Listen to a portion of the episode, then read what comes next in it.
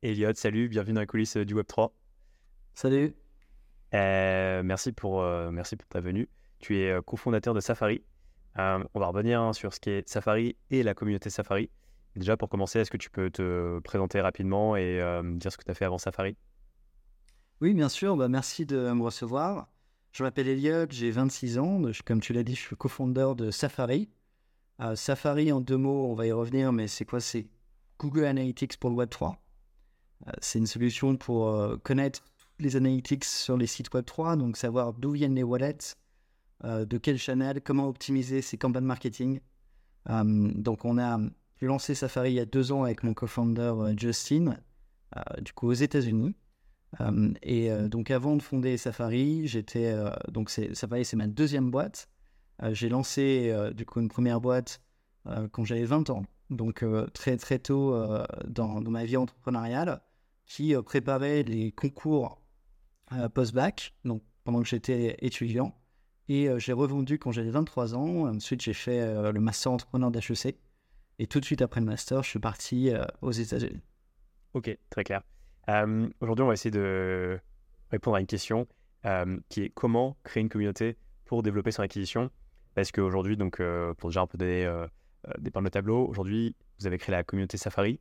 c'est une communauté de Head of Growth dans le Web3.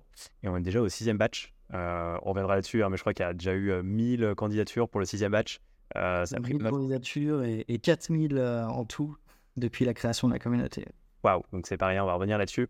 et surtout, voilà, comment cette communauté vous a servi dans le parcours de Safari.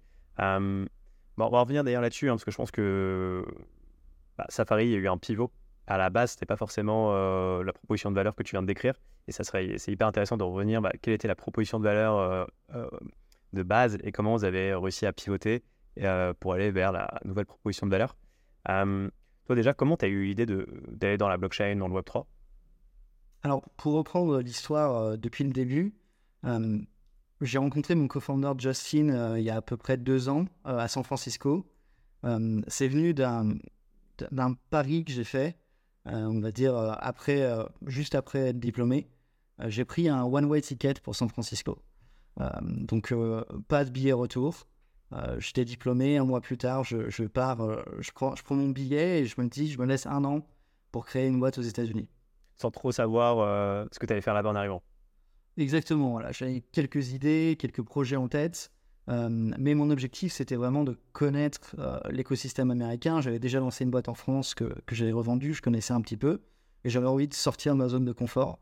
Euh, ce qui était euh, particulier à l'époque, c'est qu'on sortait tout juste du Covid, on était en 2021. Euh, donc c'était un petit peu, j'ai dû passer deux semaines au Mexique par exemple pour rentrer aux États-Unis. mais, effectivement, j'arrive aux États-Unis du coup en, août 2021. Et à cette époque-là, donc je rencontre Justin et on décide, on a des compétences un petit peu qui sont complémentaires. Donc Justin est américain. À l'époque, il était euh, donc Head of Growth, euh, Growth Manager dans une série C, boîte série C backée par Sequoia, une marketplace euh, de, de talent manager, donc, donc quelque chose dans HR. Et on décide de creuser des idées un peu HR sur ces sujets-là. quelques mois plus tard, donc Justin quitte son job et on, on vient va lancer l'aventure full-time. Alors, il pour euh, bosser avec toi ou parce que... Pour bosser avec moi, ouais, tout à fait. Euh, donc, on commence l'aventure full-time. Euh, aventure super excitante, puisqu'effectivement, à l'époque, j'étais aux États-Unis. Et puis, durant ces deux dernières années, j'ai fait des allers-retours entre les États-Unis et l'Amérique latine. Donc, j'ai à peu près vécu dans tous les pays d'Amérique latine pour rester sur les time zones américaines et pour pouvoir bosser avec Justin. Et euh, à cette époque-là, donc il y avait une, euh, en particulier à San Francisco une grosse hype sur Web3, effectivement. Euh, et en fait, on se rend compte de, quelque chose d'assez surprenant. C'est que même si le Web3 est en train de grossir, d'exploser, on parle beaucoup d'adoption, personne ne parle vraiment de marketing dans le Web3. Et personne ne parle de growth dans le Web3. Et nous, en fait, on arrive dans, ce, dans cet écosystème-là en étant en, ayant des compétences à la fois produit et, growth, euh, en connaissant moins bien le Web3, mais on sent qu'il y a une anomalie. sur, sur, ce, marché-là. Et, c'est vrai parce qu'à l'époque, beaucoup de projets grossissaient avec des, de, façon massive sans calculer aucune métrique. Donc, sans savoir d'où venaient les utilisateurs, sans savoir comment en attirer plus, comment calculer la rétention de ces utilisateurs. Et euh, de là vient l'idée euh, de Safari. Donc d'abord, comme tu l'as dit, euh, de créer une communauté autour des Head of Growth dans Web3 qui n'existait pas à l'époque. D'accord, donc en fait, la, communauté, c'était vraiment la, on va dire la V0 avant même de faire un premier produit. Voilà, tout à fait. Alors, on, avait déjà l'idée, comme on venait du, monde du growth et du produit, qu'il fallait qu'on soit un produit à un moment donné. donc on avait déjà cette idée-là en tête. Euh, le problème, c'est que quand tu arrives dans un, dans un moment de hype comme ça, beaucoup d'équipes en fait commencent direct par le produit, commencent direct par coder euh, six mois, voire un an. Euh, des produits des fois qui ne vont jamais être, utilisés. Donc ça, c'est, on, savait, moi j'avais déjà créé une boîte par le passé. je savais que c'était l'un des plus gros, voilà, plus grosses erreurs qu'un founder peut faire. Et donc, on a décidé de créer la demande avant l'offre. Et euh, cette demande-là, euh, de l'éduquer effectivement à un produit qu'on allait, qu'on allait créer, ou en tout cas de, d'avoir des retours suffisants qui nous permettent ensuite de, de lancer euh, un produit.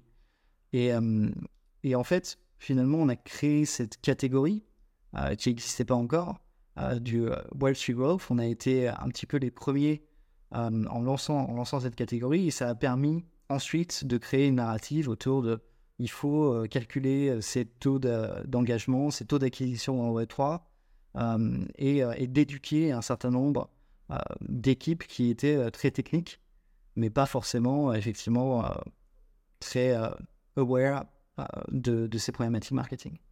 Ouais, hyper intéressant ce que tu dis. J'ai pas mal de, sujets sur lesquels je voudrais rebondir. Le, premier, effectivement, c'est que j'ai l'impression qu'il y a beaucoup encore euh, d'applications décentralisées, Web3, qui en fait euh, n'ont aucune visibilité sur euh, leur base utilisateur.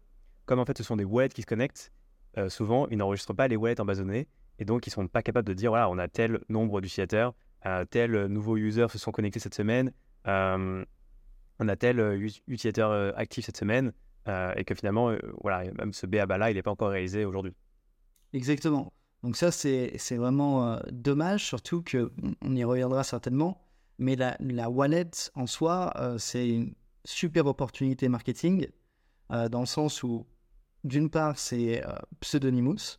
Donc, tu n'es pas en train de collecter voilà, les numéros de téléphone, toutes les infos qui te permettent d'identifier des, utilisateurs, comme on a vu les dérives d'Internet, tu vois, ces, dernières années. Donc on a cette, euh, cette dimension de, privacy. Et d'un autre côté, tu n'as pas le nom, prénom, mais par contre, tu peux avoir une liste des transactions, de la balance et euh, du comportement de la wallet euh, qui te donne des informations de, des comportements d'achat, par exemple, d'un utilisateur. Donc en fait, c'est comme si tu avais accès au compte en banque sans savoir qui est le propriétaire.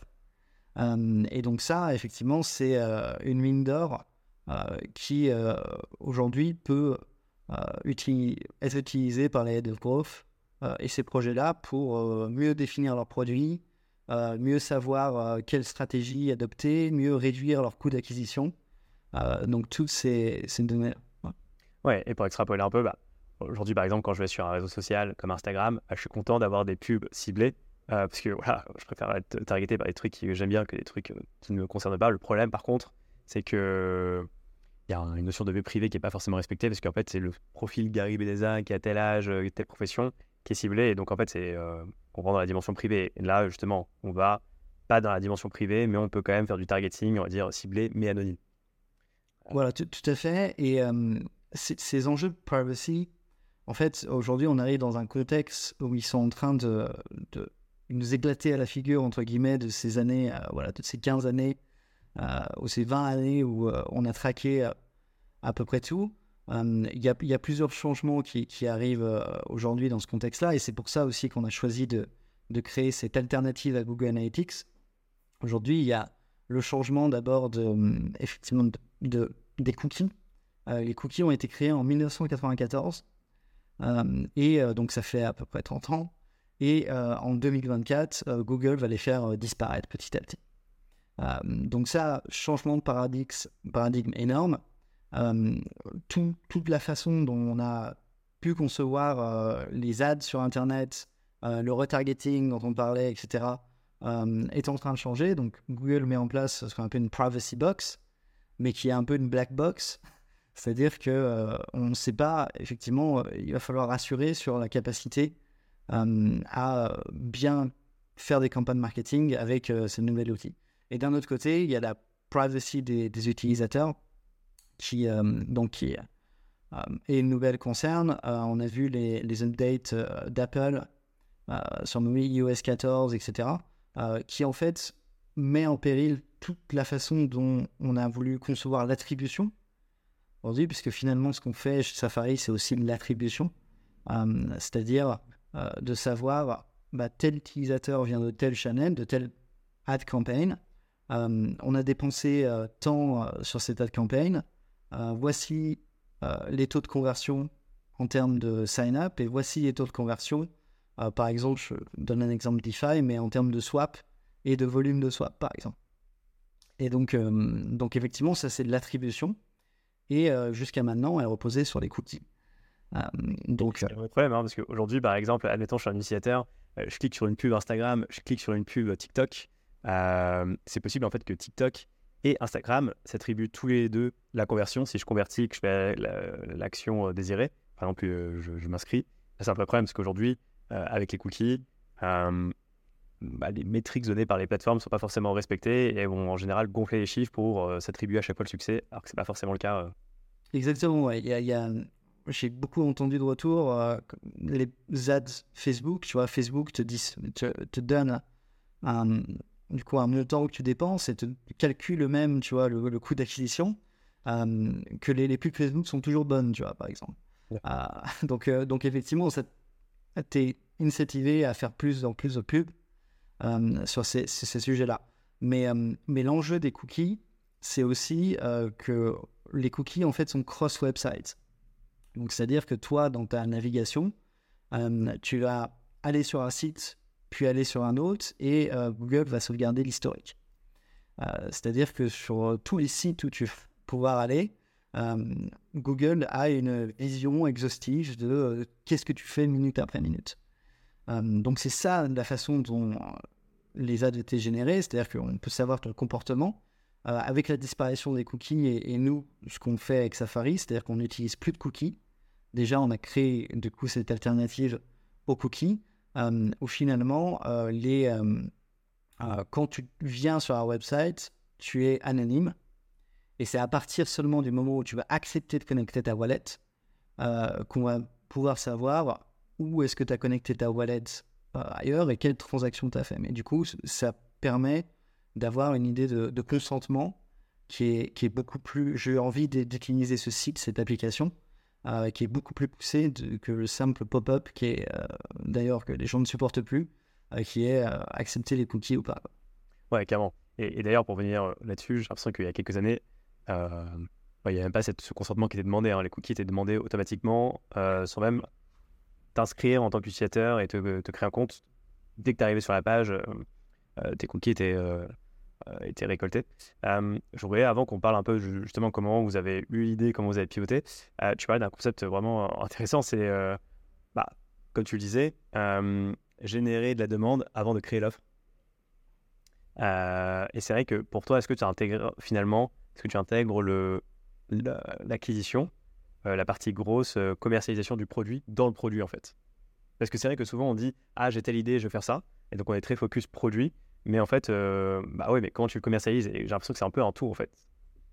Exactement. Donc on dit, moi, j'ai eu la chance de effectivement d'être second time founder entre guillemets, où j'avais eu, voilà, on dit souvent que les first time founders sont obsédés par le produit et les second time founders sont obsédés par la distribution du produit. Donc c'est euh, une, vérité parce que euh, la, réalité euh, aujourd'hui, c'est pas parce que tu construis quelque chose que les gens vont venir. Bah, voilà. Ça, c'était le cas peut-être il y a 20 ans, où je parle de, software évidemment, où les, les, gens pouvaient, voilà, il y avait une nouveauté, aujourd'hui, dans le monde du software, c'est de plus en plus incrémental, c'est-à-dire que la valeur qui est créée par chaque nouveau software, finalement, elle, est, décrease parce qu'il il y a de plus en plus de compétiteurs sur le marché. Donc la question, c'est comment tu fais pour te différencier?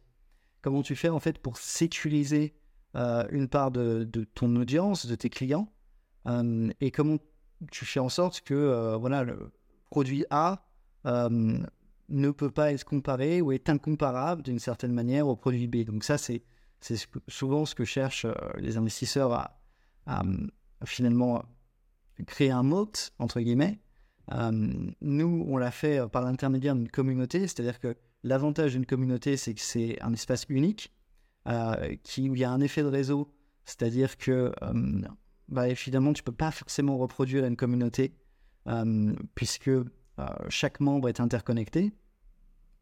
Donc, chaque membre va apporter de la valeur. Et plus il y a de membres dans la communauté, plus il y a de la valeur dans la communauté.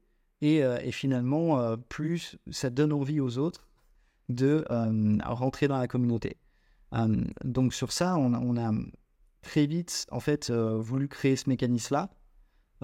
où finalement, aujourd'hui, les gens connaissent Safari à chaque événement ou à chaque fois qu'on parle avec des gens dans le Web3.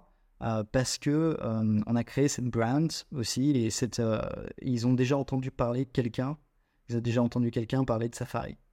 Et c'est aussi la manière, je pense, euh, dont on a réussi dans ce contexte-là à lever des fonds. On a levé euh, du coup 2,4 millions de dollars en mars. Donc, euh, donc un seed round dans un contexte qui était voilà, un peu catastrophique, on va dire, pour le Web3. Et, je pense que la communauté a beaucoup aidé. ça a été déjà les premiers qui ont investi dans, le round. et ensuite, ça a beaucoup aidé à créer voilà, ce word of mouth euh, qui est si difficile à créer euh, aujourd'hui dans, dans web. Et j'imagine du coup avec cette communauté que, en fait, peu importe le produit que vous allez faire, il y aura toujours des personnes à la communauté pour vouloir le tester, euh, payer pour ce produit, en fait. vous, êtes, vous avez cette confiance de la communauté, en fait. Exactement. Et c'est en fait, c'est la question aujourd'hui de savoir qui est legit ou pas, tu vois. et même, tu vois, c'est le cas aujourd'hui dans, dans avec ces cycles de hype euh, dans l'IA aussi, tu vois, des, frappeurs IA, on en voit plein. La question, c'est de savoir euh, quelle est la solution qui est, la.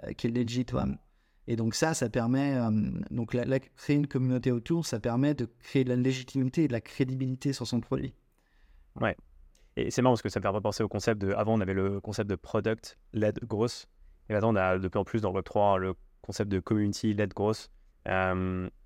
Et, c'est intéressant le fait que voilà, la communauté, c'est un peu le, voilà, tu disais, plus important limite que le produit, parce que c'est euh, ce qui va, entre guillemets, euh, générer l'attraction.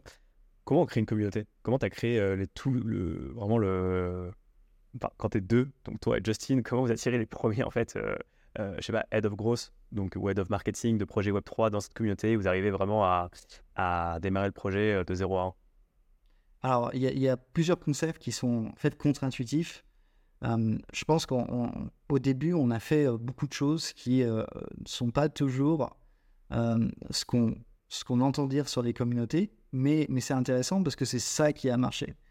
le premier réflexe qu'on a eu, en fait, c'est de créer une communauté fermée, une communauté qui est exclusive.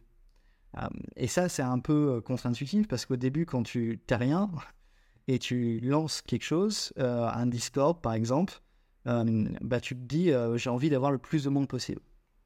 Euh, donc c'est un peu se faire violence de se dire, ah ben non, en fait, on va accepter que tant de personnes et on va du coup limiter la taille de cette communauté volontairement. mais du coup, l'avantage, c'est que plus c'est exclusif, donc ça c'est de la psychologie humaine, hein, c'est marketing, plus c'est exclusif, plus c'est difficile d'y rentrer, plus ça intéresse les gens pour y rentrer. Euh, donc ça, c'est effectivement euh, un petit, un petit tips euh, psychologique, on va dire, d'exclusivité.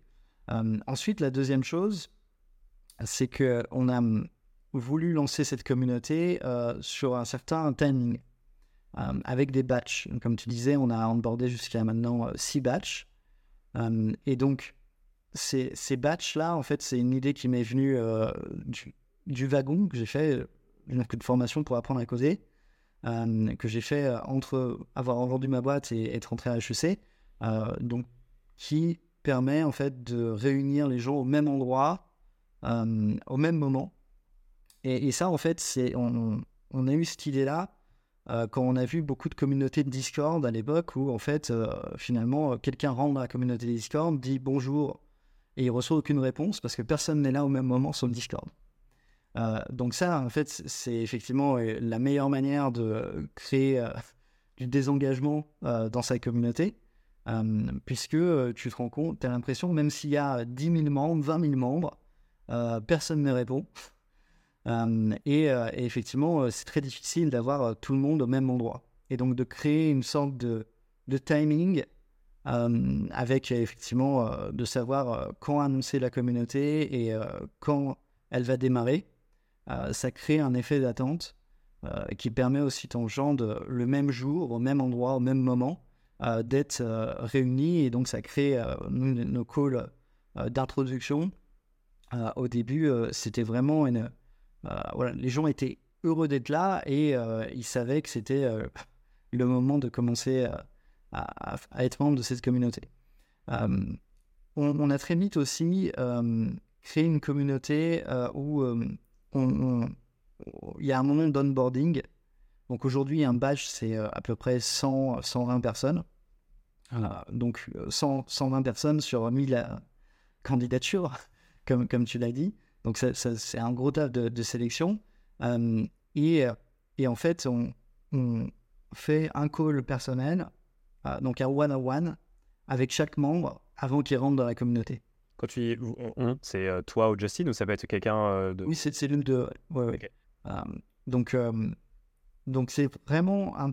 Je, pense que c'est aussi important que créer un batch parce que souvent ces, ces membres-là, ils vont être disponibles durant le call, mais le reste du temps, peut-être qu'ils vont passer moins de temps dans la communauté parce que chacun a des agendas chargés, etc.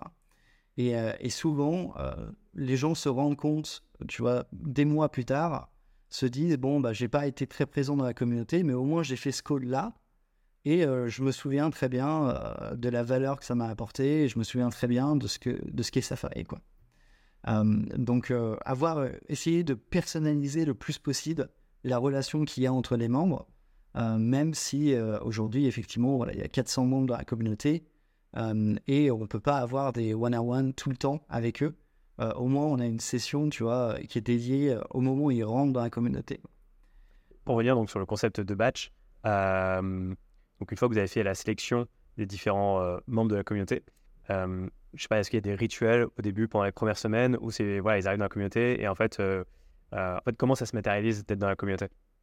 Exactement. Donc ça, on a parlé voilà de, de l'onboarding, de tout ce qui fait que la communauté grossit d'elle-même. Euh, entre guillemets, l'exclusivité. Maintenant, une fois que tu rentres dans la communauté, qu'est-ce qui se passe? Donc, euh, on, a effectivement, comme tu dis, un rituel. Euh, chaque mardi, dans le Discord, on fait un call qui est un call de, où on essaie de faire venir des alumni. et au début, notre objectif, les premiers batchs, c'était de faire des calls qui un petit peu d'éducation. Euh, parce que, comme on l'a dit, euh, il y avait très peu d'éducation sur euh, du coup le marketing dans le Web 3 et rien que les, comment on crée un funnel, quels sont les taux d'activation, qu'est-ce qu'on calcule, toutes ces choses-là, en fait, il y a beaucoup de gens qui étaient inconnus, qui ne connaissaient pas ces, sujets-là. ça nous a permis aussi de faire rentrer des gens qui voulaient devenir head of growth, qui venaient du Web 2 et qui allaient ensuite dans le Web 3. Euh, donc d'avoir cette formule un petit peu d'éducation. On essaie durant ces calls que les gens aient le, repartent avec le maximum de valeur. Euh, donc ça, effectivement, tous les mardis. Euh, je pense que ce qui est important, c'est de simplifier au maximum. C'est-à-dire que les gens savent que le mardi à telle heure, donc 9 a.m. PST, c'est compliqué hein, de faire des calls sur Twitch Time Zone.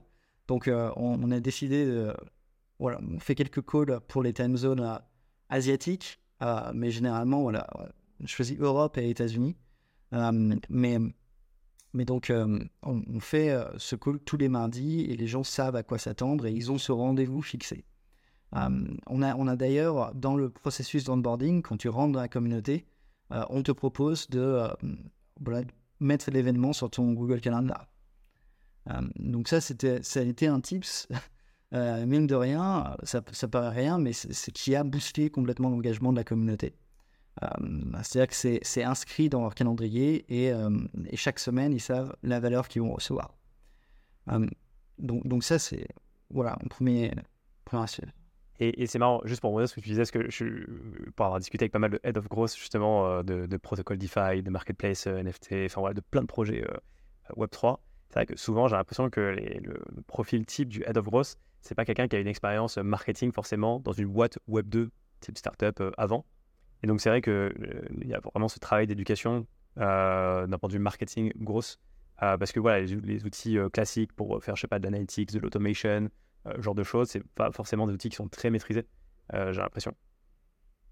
Oui, tout à fait. Et puis dans le Web3, il y a cette difficulté des wallets. C'est-à-dire que tu, finalement, tes utilisateurs, tu peux pas vraiment, il, faut vraiment euh, voilà, pousser les choses. Euh, et, on a eu des boîtes, les premières boîtes qui ont euh, finalement créé des solutions marketing d'analytics. elles y ont passé beaucoup de temps à aller chercher dans les données blockchain, etc. donc, donc c'était elles étaient obligées parce que des boîtes comme The Sandbox, Sora, etc., elles étaient obligées de, suivre des métriques mais finalement, les boîtes qui ont moins de budget et qui sont lancées euh, voilà, il y a, assez, assez récemment, euh, elles vont pas recruter une équipe de 10 ingénieurs pour créer leur solution d'analytics. Donc il y avait un, manque d'outils aussi à cette époque-là. Alors, j'ai l'impression aussi quand même qu'il y a pas mal de boîtes, justement, de type des soirs de sandbox, qui seraient tentées en fait de développer quand même ces solutions-là en interne, soit faute de solutions sur le marché, encore que j'ai l'impression que le marché est quand même bien couvert à ce niveau-là en termes de solutions, soit par euh, euh, crainte d'être peut-être limité et de se dire, voilà, si on le fait en interne, au moins, il n'y aura pas ces limitations, on ne dépend pas d'un acteur euh, tiers, ouais. Oui, tout à fait. Après, c'est, il y a toujours un moment, tu vois, pourquoi les, SaaS offrent des solutions enterprise? C'est justement parce que les gens, à certains, à certains niveaux, commencent à avoir des, des, un besoin de customisation, quoi. Euh, donc, euh, donc, donc, effectivement, il y a forcément, euh, à un moment, à une certaine taille de boîte, les gens commencent à, vouloir plus en plus de features, de sécurité. effectivement, ce qui, ce qui nécessite de, de créer en interne. Mais, mais en fait, c'est toujours un choix, tu vois, qui est dédié à l'équipe, parce que si tu crées en interne, bah, tu mobilises des ressources pour quelque chose qui n'est pas forcément core métier euh, que tu as besoin, mais euh, peut-être que tu vas les, les, les, allouer à autre chose. Et finalement, ces boîtes qui ont grossi très vite, elles avaient besoin aussi euh, de, bah, finalement, de résoudre ces problèmes très vite là. Ouais, carrément. et pour, pour, venir justement sur donc les rituels, tu sais, donc le, fameux meet-up, le fameux call du, du mardi. Est-ce qu'il y a d'autres événements? Et j'imagine que le gros intérêt après la communauté, c'est de pouvoir interagir sur le Discord et euh, de pouvoir aussi rentrer en contact facilement en one-to-one avec une personne de la communauté également. Euh. Exactement. Donc, euh, dès que quelqu'un rentre dans la communauté, effectivement, on a un directory des membres. donc, ce qui permet de, de, savoir qui est dans la communauté, qui, qui rencontrer. On, a aussi créé ce système de, de mentoring dès le début, ou en tout cas de buddy euh, euh, où, en fait on, match les gens entre eux. Euh, donc, donc on, essaie de voir quelle est l'expertise, quels sont les besoins. On explore justement cette dimension-là dans le call d'introduction, d'onboarding, et on, on, essaie de matcher les gens entre eux, ce qui permet d'avoir, de créer des rencontres. Et c'est marrant puisque il y a quelques semaines, on a découvert que deux personnes du batch one qu'on avait matché entre eux euh, ont créé une boîte ensemble. Non. donc, on a, donc il, y a, des, stories comme ça qui, euh, euh, qui sont intéressantes et c'est là où on se rend compte qu'effectivement on a eu un impact peut-être sur la trajectoire de ces gens. il y a évidemment dans le Discord les, les, gens peuvent interagir et certaines personnes ont trouvé des jobs aussi grâce à la communauté, parce qu'il y a une chaîne où les gens postent des jobs, des gens qui sont en recherche, des gens qui ont pu avancer dans leur, parcours professionnel. donc effectivement, c'est cette notion de communauté, elle a vraiment pris de la valeur dans aussi dans le Discord. Il n'y a pas seulement les calls, mais effectivement les, les interactions.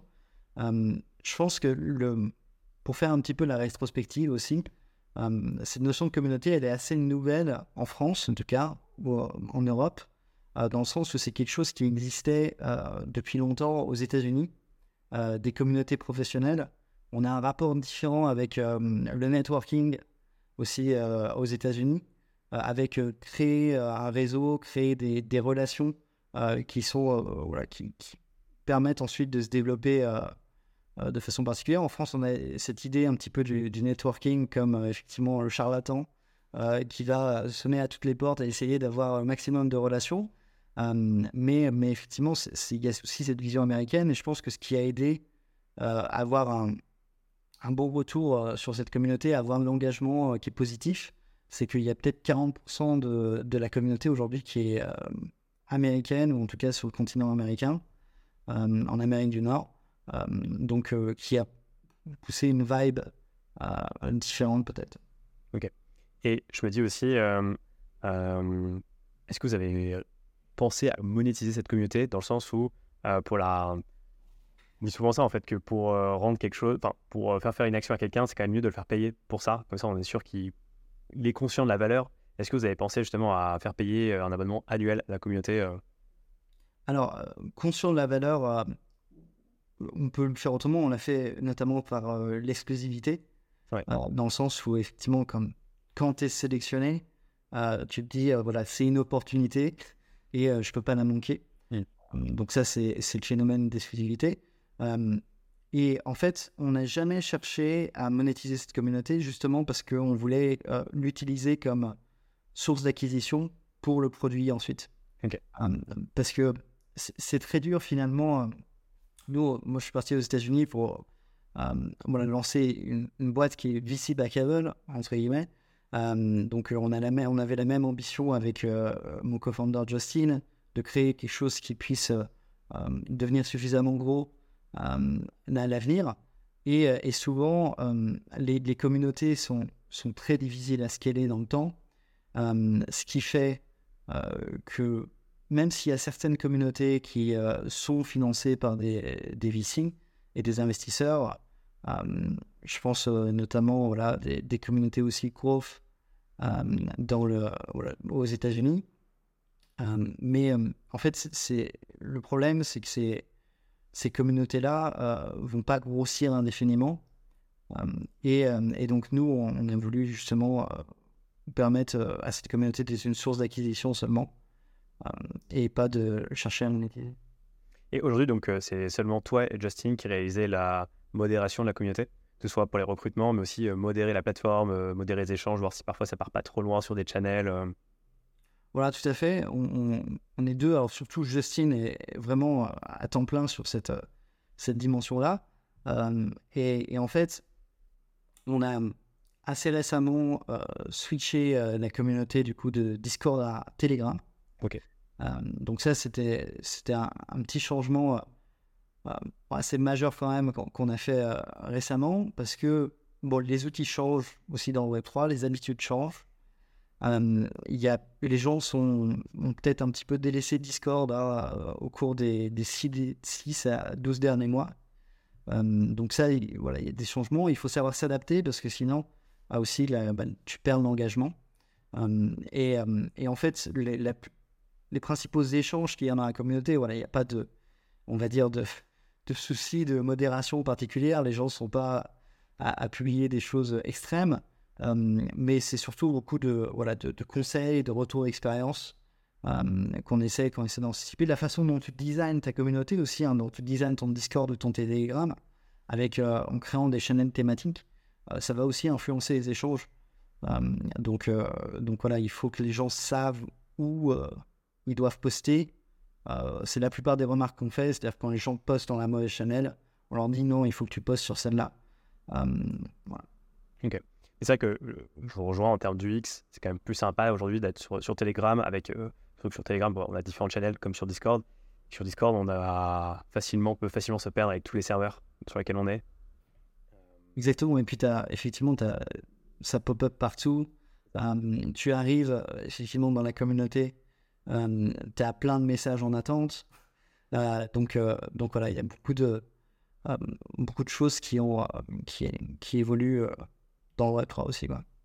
Et donc, pour revenir maintenant faire le parallèle entre euh, la communauté et votre produit, euh, au tout début donc, de Safari, euh, est-ce que tu peux rappeler quelle était la proposition de valeur initiale avant justement Parce qu'avant, vous n'étiez pas forcément sur l'aspect cookie, vous étiez sur autre chose, non? Alors, nous, on a. Donc, en fait, bon, un produit, c'est l'itération. Évidemment. on a.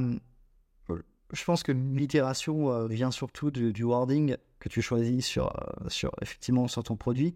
Euh, sachant que la, base, tu vois, les fondamentaux euh, de, avec lesquels on est parti en tête, c'est un, il, va, il y a des enjeux dans le marketing digital de privacy et de marketing digital.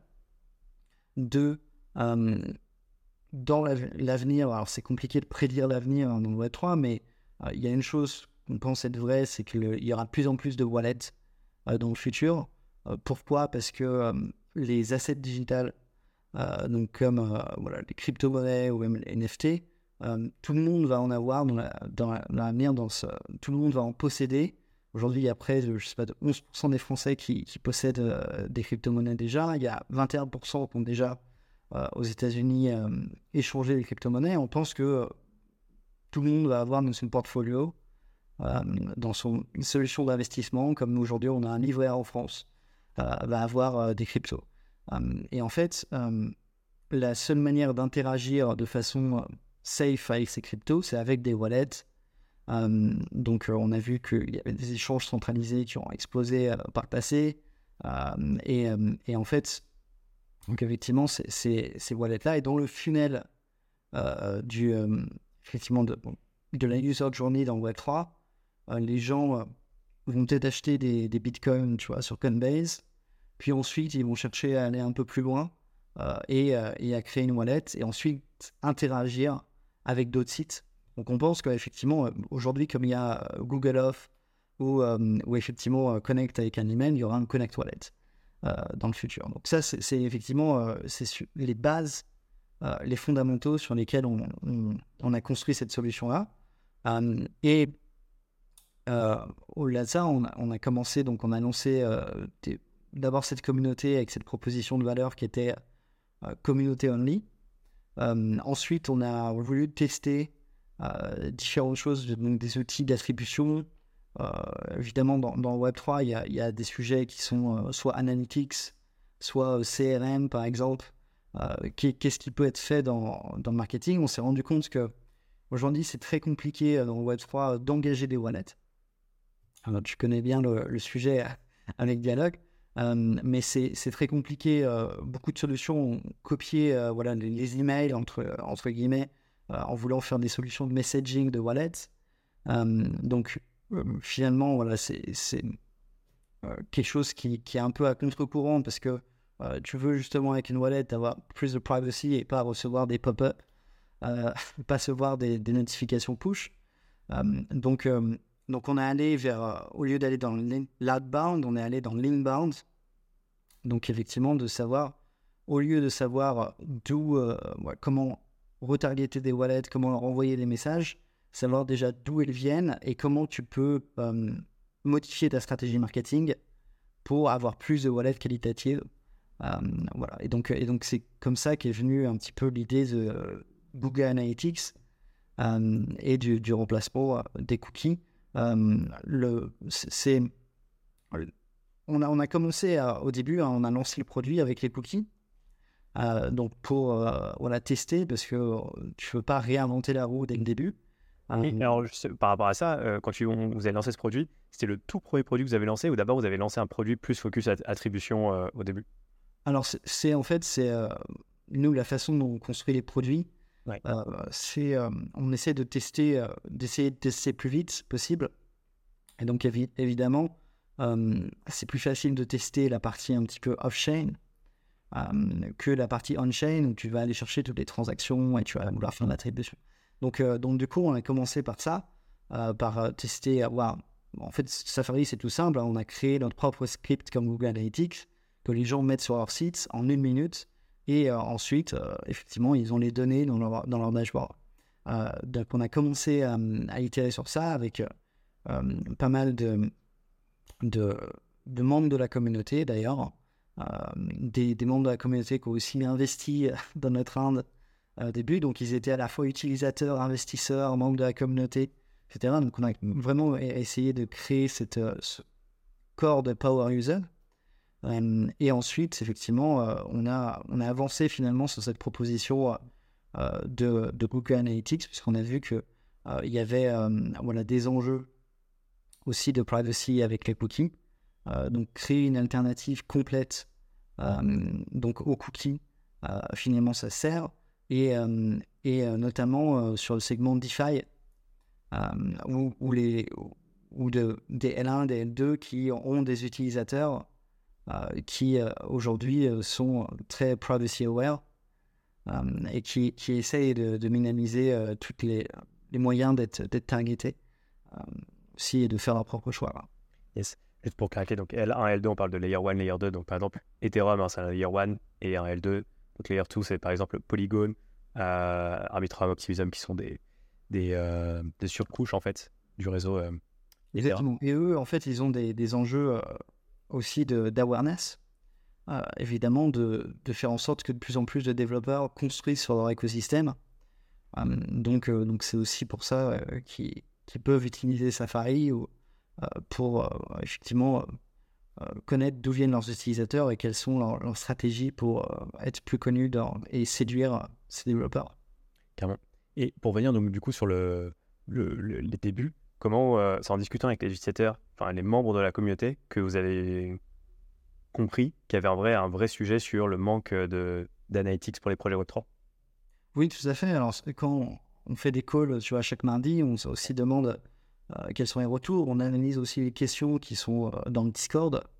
Euh, beaucoup de questions étaient sur voilà, comment savoir d'où viennent les utilisateurs.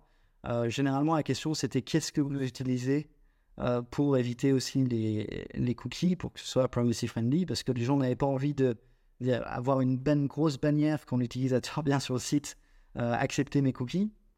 Donc, euh, donc effectivement, euh, on, s'est rendu compte que les gens utilisaient des, des alternatives qui existent aujourd'hui. Hein, euh, on parle de, de, Plausible, de Fathom, etc. Donc, c'est des, des, outils qui ont, été développés sans cookies, alors qu'utilisent d'autres méthodes hein, qui sont aussi voilà, limite dans le sens où on parle de fingerprinting, on parle de, de ces enjeux-là qui, qui récupèrent aussi des données et, euh, et, finalement, ces solutions-là, Phantom ou euh, Plausible, elles ne sont pas adaptées au Web3. C'est-à-dire que euh, tu sais le trafic qui vient sur ton site, mais il n'y a aucune donnée on-chain. tu peux pas savoir les wallets qui se connectent.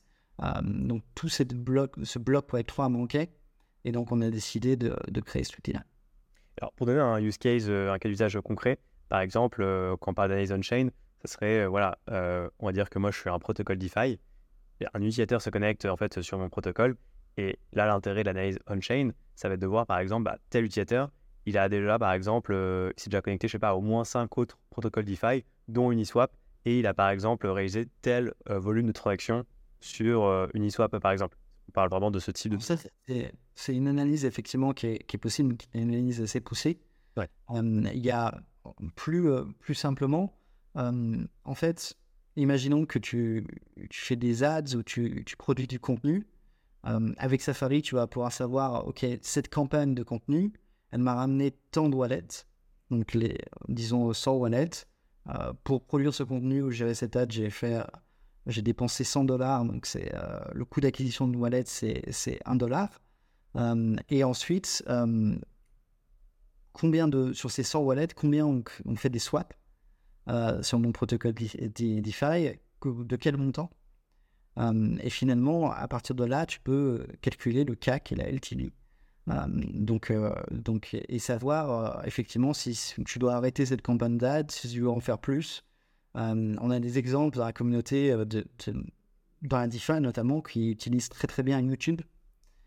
donc, ils font des tutos YouTube et qui se rendent compte qu'ils ont des taux de conversion qui sont beaucoup plus élevés que faire des ads ou même Twitter, tu vois, par exemple.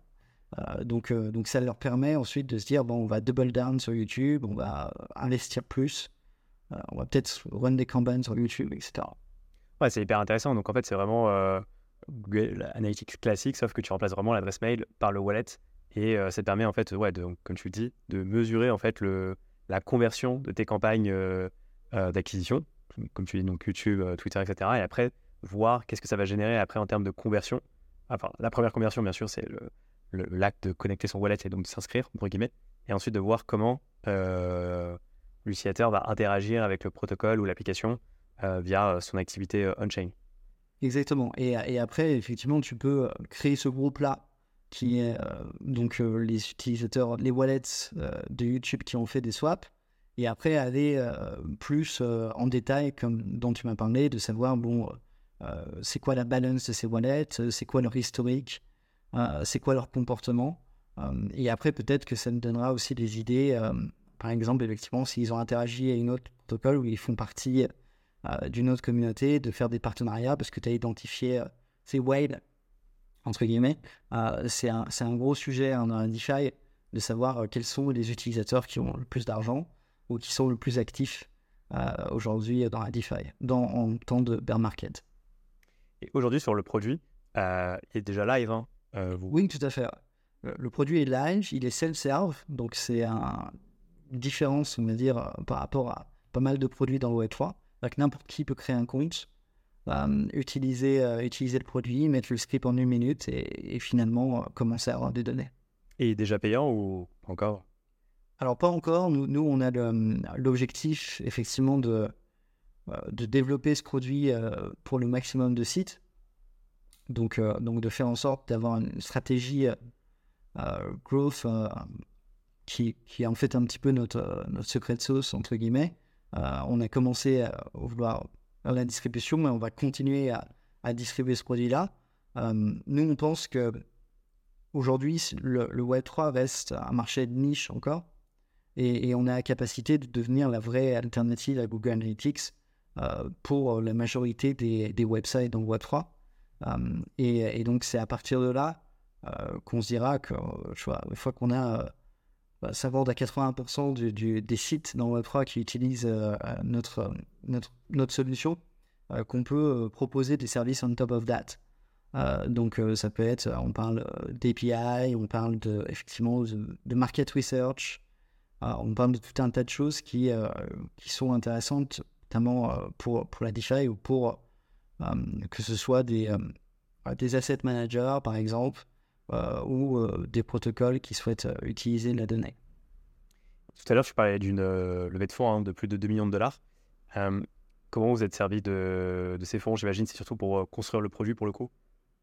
Oui, tout à fait. Alors, c'est, moi, j'ai une philosophie de ma précédente boîte qui était complètement bootstrap aussi. Euh, on est allé de zéro à, l'acquisition euh, de façon euh, complètement bootstrap. Et alors, quand on dit bootstrap, hein, c'est vraiment avec les moyens du bord, quoi. C'est vraiment.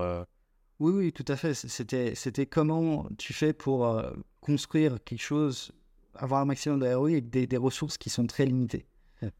et donc, après, cette philosophie-là, elle, elle, est aussi dans ma deuxième boîte, donc avec Safari, où finalement, la communauté demandait pas de ressources entre guillemets, seulement notre temps et notre énergie. Euh, et c'est ce qui nous a permis euh, voilà, de, d'aller chercher plus.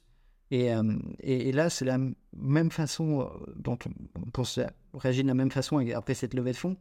c'est-à-dire qu'on veut garder une équipe très. On est quatre aujourd'hui en Safari. donc, on va rester quatre, je pense, pendant un, certain moment. et permettre euh, à cette équipe de, créer le meilleur produit possible, euh, le plus longtemps possible. Euh, donc, donc voilà, et, ça nous permet en fait d'itérer très rapidement. Aujourd'hui, on, moi, philosophie on n'a pas de roadmap produit, on n'est pas roadmap produit, on fait des itérations chaque semaine sur les feedbacks que nos utilisateurs nous ont donnés la semaine d'avant. donc ça permet d'aller super vite et finalement d'économiser un maximum de ressources. Jusqu'à, on espère peut-être un bull market ces prochaines années. Et, donc les deux autres personnes, c'est des développeurs, j'imagine? Ouais, tout à fait. Ok. donc on est une équipe full remote. Ouais. donc moi, je suis, je suis, basé en France pour l'instant. Mon co-founder Justin est basé à San Francisco. On a notre, premier ingénieur qui euh, donc, euh, travaille avec nous euh, depuis 4 mois à peu près. Donc Ricardo, qui lui est basé au Brésil, qui, qui a une, un PhD en privacy. donc, qui nous accompagne aussi sur ces enjeux de, de privacy et de, de l'alternative au cookie. et on, une autre personne qui commence, euh, du coup, qui est basée aujourd'hui en Allemagne, qui commence dans, deux semaines. Et on travaille aussi avec euh, euh, des freelances depuis, depuis un an et demi maintenant, qui, qui nous aident sur là où il faut accélérer un petit peu sur, dans la partie produit. Et tu mentionnais le wagon tout à l'heure. Toi, tu codes toujours et c'est toi qui as codé une bonne partie de Safari ou du produit ou c'est vraiment les freelances et Ricardo Alors, au tout début, disons que c'est une façon aussi d'économiser des, ressources. Euh, le, on va dire le, MVP, vraiment le, premier produit, euh, j'ai commencé, j'ai créé les bases. Euh, et aussi, on avait créé une petite plateforme aussi pour Safari, pour la communauté, donc que là, j'en ai codé.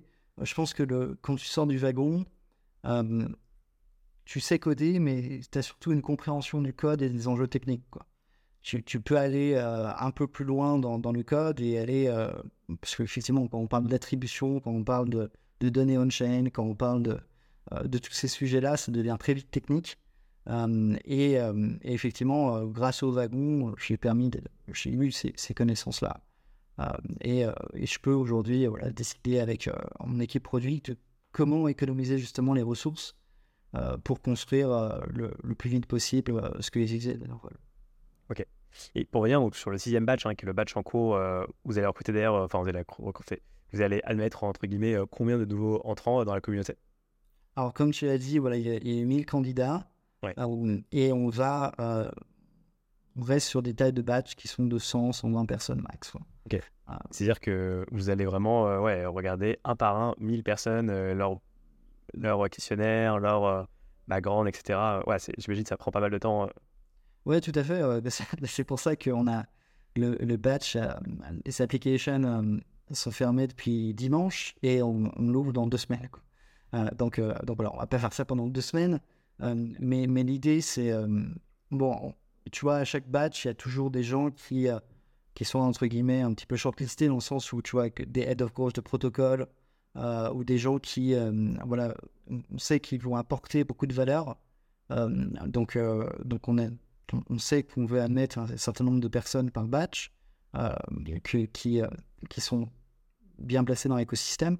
Euh, et ensuite, effectivement, le, but, c'est de, revoir chaque application et de voir, en fait, la question, c'est comment ces gens-là peuvent apporter de la valeur par rapport aux thématiques qui existent actuelles. Hein. C'est-à-dire que comment faire grossir en bear market, comment faire en sorte que, voilà, notamment la, DeFi, comment on parlait de créer des, de trouver les whales, trouver les utilisateurs qui ont le plus d'argent euh, dans la DeFi. Donc, comment on peut résoudre toutes ces problématiques-là? Quels sont les meilleurs membres de cette communauté euh, à admettre pour le batch 6 Top. Et euh, on arrive bientôt proche de la fin, mais je me demandais, ouais, parmi la communauté, donc tu as, as, des utilisateurs qui utilisent déjà Safari qui ne sont pas dans la communauté, ou j'imagine que c'est beaucoup de personnes quand même qui sont dans la communauté Alors, des deux. Comme, comme, on a dit, voilà, tu, quand tu intègre la communauté, tu n'es pas obligé d'utiliser l'outil. Ah, bien sûr. Ouais. évidemment. Euh, et, et, euh, et, inversement, hein, euh, il y a des gens qui utilisent l'outil qui ne sont pas encore dans la communauté. c'est, ça a été, c'est toujours un enjeu, puisque quand on parle, voilà, c'est toujours difficile de passer de la communauté au produit. donc on s'est dit effectivement, bon, quelle est la meilleure manière de, de le faire? Est-ce que finalement on permet aux gens euh, dans la communauté d'utiliser en objectif utiliser le produit, euh, c'est pas c'est pas la meilleure manière. Je pense que euh, comme on disait, la communauté, c'est une manière de, de, créer une manière de créer de la crédibilité, de la légitimité. et ensuite, si les gens veulent utiliser le produit, ils peuvent.